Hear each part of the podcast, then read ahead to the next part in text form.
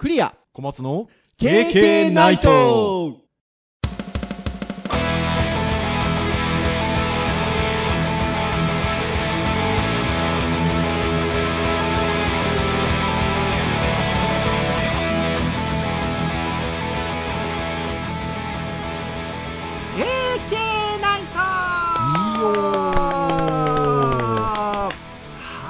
いということで第330回プチキリ版でございます、えー配信でございます。お届けをいたしますのはクリアと。はい、小松です。どうぞよろしくお願いいたします。はい、よろしくお願いいたします。はいということで2022年に入りまして2回目の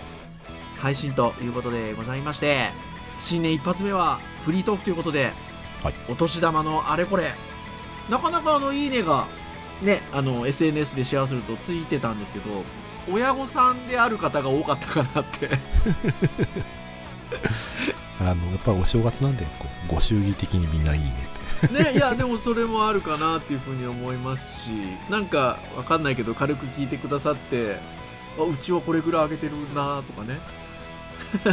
クリア先生とこ辛いなとかね。そんな感じの ところでポチッと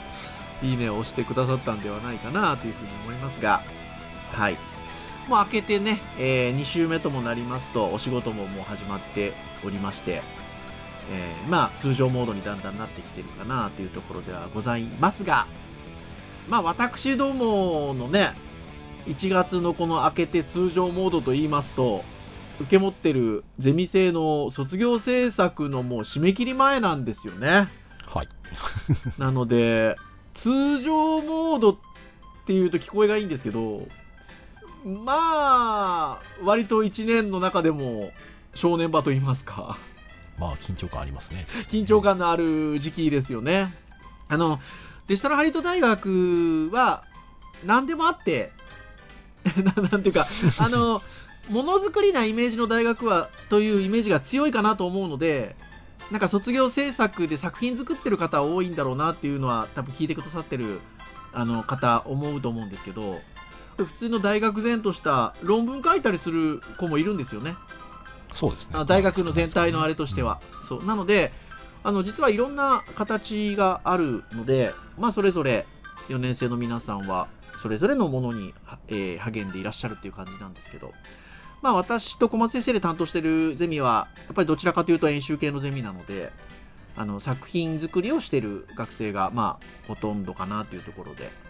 まあ、今まで担当してきたゼミ生もちょっと研究論文っぽいというか、あの、内容であっても、それをちゃんとアウトプットというかね、あの、する形で作る学生が多いので、なんか論文論文したものを作るっていう学生はいないんですけど、まあなかなか、やっぱりね、人様に見てもらうものを作るっていうのはね、それなりの大変さがありますしね、学生はなおのことあんまりそういう経験がまだまだ少ないので、特に長い期間をかけて作るっていうものに対してやっぱりみんな苦戦してますね。苦心してますね。まあ、そうですね。あの、特に、やっぱうちの学校いろいろできるっていうところで入ってくる学生さんが多いので、はいまあ、明確にこれが作りたいっていう子も中にはいますけど、うん。まあ、やっぱり入ってみて、その、作るってどういうことなのかなっていうところから始まる子は結構多いので、うん。まあ、そうすると、その、作らなきゃいけないってものに対して、こう、情熱を持って、俺はこれがやりたいんだみたいな感じでスタートしない子はやっぱり苦労しますね。本当そうなんですよね。だからどの種類の学校がうんぬんっていうのはねあのもちろん型にはまるものじゃないんでっていうのはあるんですけど例えばなんか美大生さんなんかは多分そもそも何かこう表現していこうとかね表に出していこうとか人に見てもらおうとかっていう意識はまあまあ強いのかなとは思うんですよね。なので最終的にその美大芸大系の学校ってやっぱ大体卒業制作展ってなるかなと思うんですけどそこに対してのイメージだったりとかどうしていこうというゴールの描き方っていうのがやっぱりなんか割と明確になってるのかなって気はするんですけど本学について言えばもちろんそういう学生もたくさんいますしそうではなくてあのいわゆるデジタルに関するものづくりであったりあのことづくりだったりっていうのは好きではあるけれどもじゃあそれをこうねこう多くの人にみたいな感じでこうイメージができる学生ばっかりかというとそうじゃないケースも、まあ、なくはないのであのそういうその意味で言うとあの頑張ってるというか、はい、いうところですかね。まあでもねあの他大学の先生ともお付き合いがあるので聞いてるとまあ論文にせよ何にせよ大変そうですよね。まあそうです、ね、聞いてるとね私たちも曲がりなりにもこう年末年始といってもやっぱりあのこの日までにここまでやってくれいっていうようなことをゼミ生に言ってるのでやっぱゼミ生も頑張ってやってくるところでじゃあ私たちも返さなきゃいけないっていうのも当然ありますし。でそれじゃあ僕たちだけやってるかっていうとやっぱ他大学の先生方もこの日までもう大晦日まで大学のキャンパスで卒論を書くのの指導付き合ってるみたいな話ってもうそここかしこで聞くのでやっぱどこもそうだよねっていう感じだとは思うんですけどあのでえっとそこの話で言うと私のゼゼミ小松先生のゼミ日本人学生だけじゃなくて留学生もいるんですよね。そうですね、3割ぐらいですかね。で、3割ぐらい、まあ、去年もですし、今年もです、その前もですけど、割と留学生がいまして、はい。で、今年で言うと、えっ、ー、と、9人、ゼミ生が、今年4年生の今、卒業制作望んでるゼミ生が9名いるんですけど、3名？まあそうですね、一応が留学生か。3名が留学生という感じですかね。3分の1という感じなんですけれども。日本人の学生でさえ、あの、やっぱり、私たちとコミュニケーションを取りながら卒業制作望むっていうところで言うと、まあ、さらに留学生というのはコミュニケーションがね母国語じゃないっていうこともありますし、はい、まあよりあの頑張っているのかなっていうのがやっぱりもうこの 時期っていうところですね。すねうん、はいまあやっぱ学生ってその留学生であれ日本人であれあのもう本当にそれぞれの学生の個性もありますしまあ年度によっても本当に違いますし。あのさま、うん、様々ではあるんですけど、やっぱり今年はね、いろんな意味で、まあ、あの、私たちも、特に留学生ということで言うと、コミュニケーションの取り方を考えさせられる場面も多いなっていうところがありますね。そうですね。あの、振り返ってみると、そうか、こういう結果になるのかっていう。まあ、だとしたらやっぱコミュニケーションは行動してもらうための声がけっていうのがもっとやりようはあったかなっていう感じはしますね。まあもちろん本人の卒業制作なんで、うん、本人に確認をしてやってもらってることには違いないんで、はい、まあ厳しく言えばね、あのなんでやってないのって話にはなったりはするんですけど、うん、ただまあやり方わかんないところでのね、やっぱ指導教員のあり方としては、まあもうちょっと、あの、苦しむは苦しむんですけど、まあ、もっと前向きにね 構えられるような行動を促せたらなっていうのはちょっとねいろいろ考えさせるところありましたね。うんそうそうですよね。なので留学生に限らずなんですけど、えっと、日本人の学生も含めなかなかその手が進んでないように見える場面があったりとか、えっと、この日までにここまではやってきてもらいたい。例えばあとはどう考えてるのかっていうことをこの日にあの、まあ、話をしてもらいたいとかえー、やり取りをしてほしいとかっていうところで、やっぱなかなか出てこない学生が多くて、で、とりわけ留学生の場合に、えっと、それが出てこないと、えー、なんで出てこないのよっていう、まあ、話にも なりやすかったりとか、うん、うん、そうそう。で、聞いてると、やっぱり今、ちょっと小松先生おっしゃってくださったんですけど、彼らなりにちょっと出せない理由というんでしょうかね。手が進んでない理由っていうのがあって、で、特に、まあ今年に関して言うと、えっと、先ほども言った通り3名、まあ、留学生の方いらっしゃるんですけど、まあ、3名それぞれにちょっと違った感じで、ある意味進む部分もあるし、まあ、それぞれに進む、うまく進められない部分もある、部分もあるし、で、それが理由が様々なんですよね。そうなので やっぱ何かコミュニケーションのあり方って考えさせられるなっていうのもあって、まあ、あの、なかなかあの、ね、お互いに母国語でスムーズにあのやり取りができないっていう意味で言うと、あのちょっとあのその点もあるので、あの例えば留学生によっては、その国の母国語ができる、まあ、デジタルハリウッドの事務局型のスタッフさんにちょっとね、同席していただいて、あの、お話をするような機会も、あの、持ったりしてるんですけど、そういうのがあると意外と疑問が解決はするんですよね、やっぱね。そうですね。解決もするし、それがあることで、えっ、と、僕らとしては伝えられたっていうところもあるし、向こうもその場で聞けてるっていう部分があるんですね。うん結局、その間に入る人がいるってことは、聞こうと思えば聞けるはずですから。うん、だ結局その人がいなかったことで今までどうだったかなっていうと本人は伝えたくてもその伝え方がわからないとかはい。先生が望んでるものに対して自分が答えられてないっていうところで萎縮してしまってうん行動に移せないとか、うん。まあ、そういったことがそのコミュニケーション一つでお互いの認識っていうのが、まあ、変えられるよなっていうのはちょっとこの間間にねその言葉母国語がね、言両方ねはい。入ってもらった人に一緒にまあミーティング入ってもらってですね話聞いてもらって、まあ、こういうのはまあ多くはねあの途中ではそんなにしょっちゅうやることではないんですけど、うん。うんただこういった場面がないと、うん、多分ギリギリになって実はこうでしたみたいなはい。話が出やすいんだろうなっていうのはうんやっぱり感じましたね今回そう。なので、まあみんな、あの、とてもいい子たちなので、普段のそのゼミでの活動だったりとかも、あの、とても真摯に真面目に受けてくれてたりはするんですけど、まあなかなかそういう、まあね、あの、ものが出てこないとかっていうことは、まああったりはするので、えっと、まあ話を聞いてると、まあね、その、ちょうど、こういろいろ学生とのやり取りが終わった後にその間に入ってくださったスタッフの方なんかにも、まああの、ご意見をちょっと伺ったんですけど、やっぱね、印象的だったのは、割とみんなね、僕らが聞いたりとかお願いしたりとか OK、大丈夫って聞くと大丈夫ですって言うんですよね。うんでね割と長く丁寧にお話をした上で、えっと、大丈夫だって言ってくれるので、あ、じゃあ一旦ここまでは分かってくれてるんだろうし、なんかあれば聞いてくれるんで、聞いてくれるんだろうなっていう、あの、まあ、安心感があってその時には終わるんですけど、まあ、それが割とこう、繰り返し繰り返しになる部分もあって、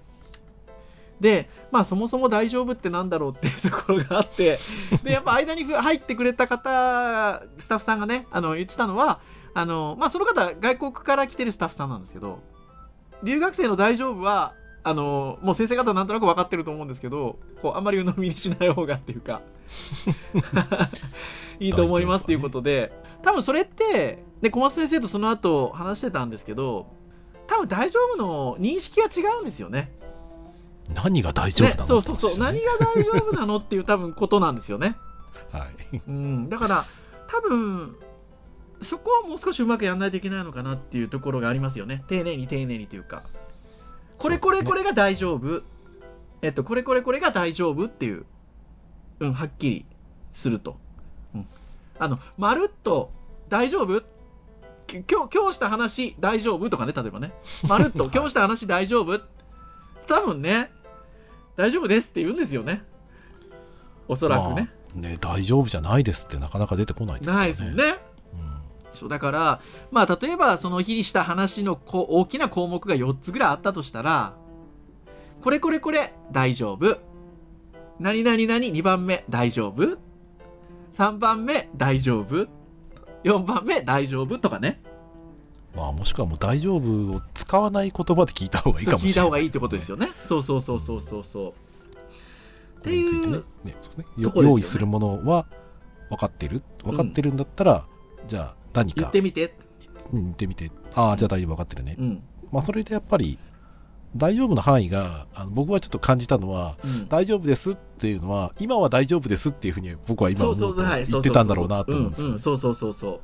そう今のところ聞くかもしれないけど今のこの場においての先生のコミュニケーションにおいてはこれ以上のやり取りは大丈夫ですっていうふうに解釈すると、はい。今までのものだいぶつつじつまが合うなと、はいはいはいはいはい。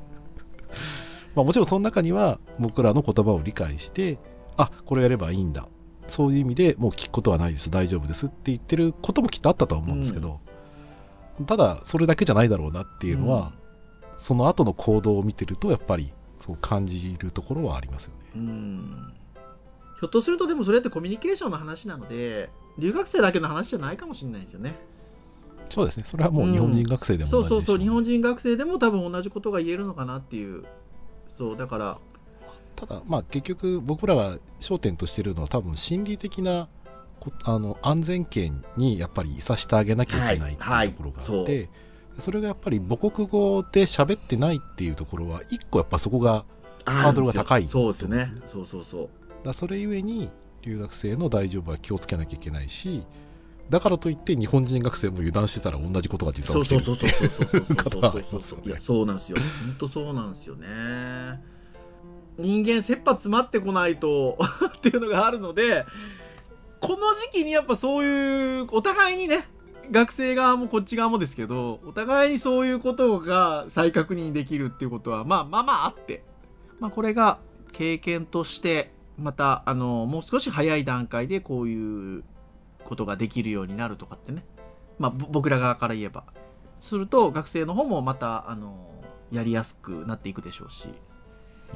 うん。まあ、学生に対してもなんかそこら辺の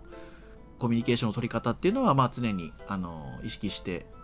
やっていけるようにこう、ね、お話をしていったりとかってしていくといいのかなっていうふうには思いますね。うん。まあ、あとはちょっとこの卒業制作期間終わったら卒業制作のねこの制作のフローだったりその期間に例えばこちら側がね与えた、えーと課題であったりとか、まあ、場合によっては負荷と言ってもいいと思うんですけど、うん、いつまでにこれをやってください、うん。まあ最終的にね最後になったらみんな頑張ってやるんですけどその時期って僕らからするとやっぱりうんなるべくねバッファー持って前に前に行って頑張ってやってるんだけどやっぱ最後までこう押し切られちゃう押し切られちゃいますね。って。そうですね。でそれは僕らがそれまでにその、うん。曖昧にしてる部分が多くてね優しかったからダメなのか、うん。まあ、それともその課題の問題だったりとか体モチベーションの部分のコントロールがやっぱり最後じゃないと保てないっていうところがあったのか、まあ、ちょっとその辺の分析は、あの、まあ、卒生テスト終わったらですねちょっと何人かの学生には聞いてみたい感じもしますし、はい。まあ多分ねあったらいいなと思うのはね、うちのゼミ長みたいな子とかが、まあ、例えばやっぱりね3年生のゼミとかでいやー卒生ね。あの先生最終的にこうなるよみたいなねうん。一昨年一昨年かな？あの卒業した学生なんかやっぱりそういう投げかけをしてくれたことが、はい。ああそうね僕らそういうとこあるかもねとか思いながら あの聞いてたんですけど。そう。だそういう体験ってやっぱりどう思ってるかって僕らは僕らなりに分析はできるけど実際どう思ってるかはね学生じゃないと分かんないのうで,、ん。で多分受け取り方も学生によっては相当きつかっただろうしはい。学生によってはあの前の段階であれがやれててよかったですっていう子も多分いるだろうし、うんまあ、その辺をちょっとね来年とかに活かせるようにちょっと うん聞きたいですよね。そうですね。ゼミ、留学生、コミュニケーションみたいなね、割とこう絞った検索の仕方をすると、そんなに情報って出てこないんですけど、出てこないですねなかなかね。出てこないですけど、留学生との、まあ、コミュニケーションの取り方みたいなことだったりっていうのはいくつか、まあ、いろんなジャンルの、あのもので出てきて、まあ、一つね、あの、言葉研究館というウェブサイトの記事で、えっと、まだ日本語が上手ではない留学生とコミュニケーションを取るコツを教えてくださいっていう、まあ、Q&A の Q に対して、これは学習院大学の先生かなお答えになっている記事があって、あの、そんなにあの長いあのものでもないんですけど、結構ね、あの、こう読んでいくと面白いなっていうポイントがあって、その中に、話の流れの中で出てきてることではあるんですけど、なんか今回のものともちょっと少し通じるかなと思うのが、あの、相手と自分とが同じ価値観を持ってるとは限らないっていうようなちょっと話があって、で、日本人は分かる聞いているという合図として相づちをよく打ちますと。まあ、そのために相づちを打たずに静かに聞くことが良いとされる文化圏の人がただじっと聞いていると関心がないのだろうと思い他の話題に移ってしまうと。まあ、これ日本人からしたら気を利かせたつもり？なんだけども実は真剣に聞いてて急にもう話終わられちゃうっていうみたいなところがまああるなっていうその異なる文化背景を持つ人とのコミュニケーションっていうところで言うとこういう細かなことってやっぱあるんでしょうね。積み重ねでね。ああると思いますねそこはね。僕もあの先生やり始めの頃で、はい。初期の頃に結構陥ったのって、はいやっぱりその学生の雰囲気とか自分が教えたことに対するリアクションをやっぱり常に見てたんですよねはいで相づちがやっぱり打ってる子がいるとすごく安心したりとかうん。打ってなかったりしたらそこに関して深く話したりもしくは逆にもう何も反応がなければ理解したものとして早くスピードを出してしまったりとか、うん。まあ、割とその反応によって授業をやっぱりやってしまうことは結構多くてですね、うん。あのある程度当たるんですけどやっぱり外れてたなっていうのもやっぱり今思うと感じるところはあって。はい。でこのやっぱりねグラフィック面白いというかあのそうか。自分ではやっぱり自分のねこの相づちを打つコミュニケーションだったりその、えっと非言語コミュニケーション的なところをやっぱり見てしまうのでうん。確かにこの相づちを静かに聞くことが唯一される文化圏の人からしてみたら、うんなんか真面目に聞いてるのに先生がすごい気遣ってくんなみたいな 感じでやっぱ取られちゃうんだろうなといや思って。ねそういうのあると思うんですよねであの実はあのうちのゼミ先ほども言った通り3人ゼミ生があの留学生のゼミ生がいるんですけど1人が実はこう日本人のこう対応がちょっと外国人からすると差別的に感じるなっていうものをテーマにした制作物を作ってる学生がいるんですよね。うんであのいくつかのこうあの差別と感じられるなーっていった場面っていうのを、えっと、たくさんのアンケートを取った上で展示会っていう感じでねあのサイトにまとめてくれてる方がいるんですけど学生がいてあの、まあ、ぜひあの出来上がってあの発信されたら見ていただきたいなと思うんですけど皆さんにも。でその中にいくつかのやっぱ事例があってまああのもう分かりやすいところで言うとあのもうあの外人っていうね言葉だったりとかあのあったりするんですけどあのその中で一個ディスカッション時に無視されるっていうのがあってでデジタルハリウッド大学ってあの結構ディスカッションするんですよね1年生のうちから。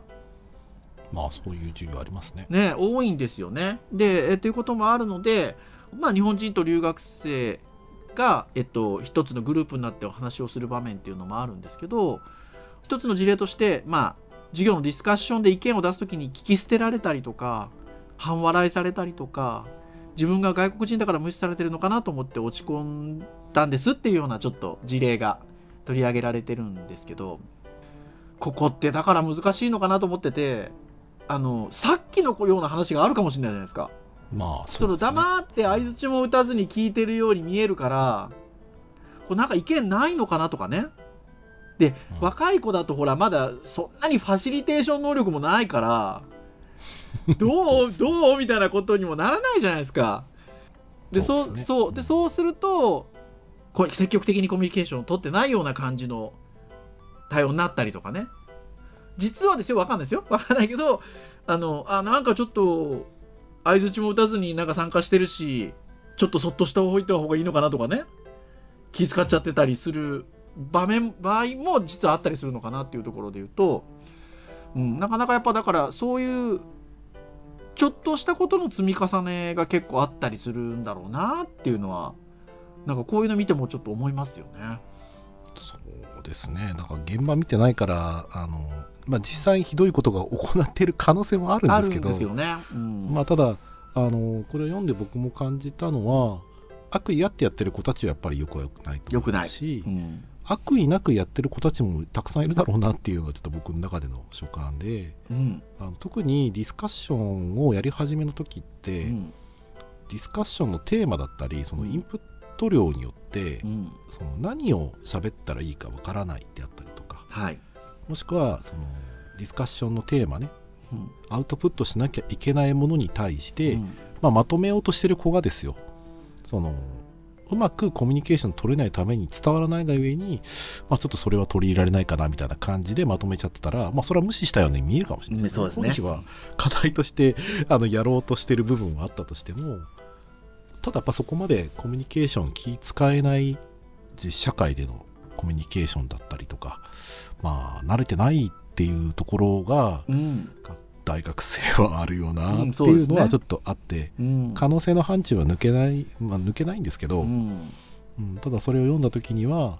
まあ、お互いの誤解は結構ある可能性もあるし、まあ、実際に差別行われている可能性もあるんだろうなってはい。ちょっと読んでて思いました、ね。そうですよね。本当になんでそういった事例を10ぐらい挙げてくれてるのかなこの学生。そうですね。はい。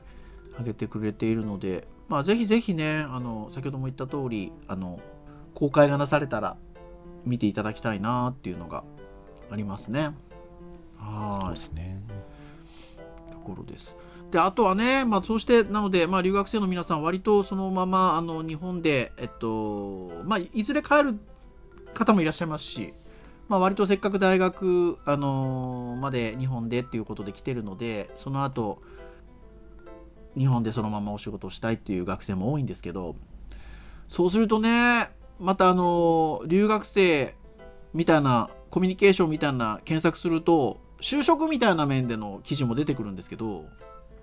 これはアジアリンクさんっていうサイトの記事で外国人留学生の本音本音と建前の両面性は気持ちが伝わりにくいっていう記事があるんですけどあれですよ。職場に出た時にやっぱ日本って本音と建前まあまああるっちゃあるじゃないですか。ありますよ。すごい。空気で読んでくれみたいな。はい。まあ、ところがあるのであのその辺はとても留学生にとっては難しいだろうなっていう記事なんかも出ててこれはでも本当そうですよね。あのうん。その今ゼミで話し今ずっと話してきたゼミにおける話みたいなのっていうのはまあそういう意味ではそのその場だったりやってることで言うとあんまり本音と建前みたいなことはなくて。うん。割とこう伝えたいことをどう伝えられる伝えられないっていうところでの、まあ、悩みだったりするんですけど。そこに今度仕事が入ってくるとさらにそれにプラスして本音と建前みたいなのが入ってくるんで。これはなかなかにね特に留学生にとっては難しいだろうなと思ってて。うんそうですね、うん。まあ、伝えないと、まあ、本当で前ある場合はもちろんあるし、まあ、僕は割と学生とかに話すときには、本音を伝えるために建前を道具として使ったりはしますけどね。はいはいはいはいはい。僕が今、皆さんに求めてることっていうのは、建前として学校の提出物である、それから全体に不公平がないようにするっていう建前っていう、そのまずそういう大前提があって、で本音としては、まあ、そこはもちろん大事なんだけど本質はそこじゃないみたいなところの話とかをするときうには、ん。あの一つの行動に対して実際あの掲げている内容が2面あるみたいな話はするんですけど、はい。まあ、これの使いようによっては確かにあの本音で話してくれみたいなところの、ね、内容になると、お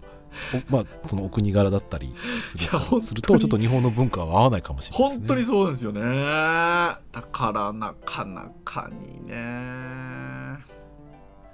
難しい弁っていうのは出てくるんだろうなというふうに思いますがそういったことはまあもちろんとに各国の個性としてあるのでね。まああの日本っていう場で今ちょっとのお話をしているので、まあ、そういう意味で言うとまあ、留学生なんかとのコミュニケーションを取るときっていうのは、まあ、そういった面も含めてあの迷いがないような伝え方をしていかないといけないんだなっていうふうにやっぱりこういう記事なんか見ててもとてもやっぱり思いますね。うん。そうですね、うん、やっぱり伝わってないなと思ったらやっぱ補足はいろいろと入れていかないと、うん、本当に伝わってないなっていう感じはするので、ことですよね。でまああのそれぐらいあの丁寧な意識を持って、まあ、接していけばまあそれと同等のレベル感で日本人の学生とも接していけばね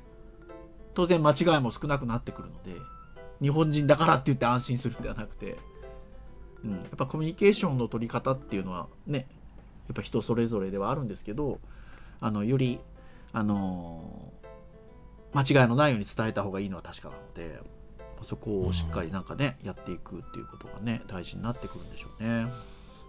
そうですね。なかなか今ゼミがオンラインがやっぱり主であそうなんですよね。ってしまうのでね。そこもあるんですよね。うん。だからねその実際にね相づち打たずに静かに聞くことが許される文化圏の人っていうところでまあ実際その話はあるにしても、うん、今僕多くの留学生顔出見してあんまないないってことでですからね。しょそうねだからこっちは分かんないんですよね、そうだからそこの分に関しては過剰に何かを求めるということはないんですけど、はい。ただ見えないのは当然見えない心配はあるので、確認やっぱしか取らなきゃいけないし、で僕は自分のことをやっぱ伝えなきゃいけないので僕はもう絶対顔出しますし口元も絶対出しますし、うん。っていうところは気をつけてはいるんですけどね、うん。で多分ねもう大学入って留学生とねいろんな国の留学生と交流ありましたけどもう十何年以上やってるので、うんはい。まあ、多分そういった人たちに比べ何もしない人に比べたらね気を使うポイントっていうのは割と多くは分かってるつもりなんですけどまあでもやっぱりそれでも今年もいろいろと思うところがあってたなっていうのが特に今週感じた次第ですねそうですね。はい。でございますはい。はい。ですので まああの今日は新年2回目の放送でございましたがまああの私たちコミュニケーション頑張りますっていう。ね今日はね education の回そうでしたね。教育回ですからね。教育回でございましたので。まあね私たちあれですからね。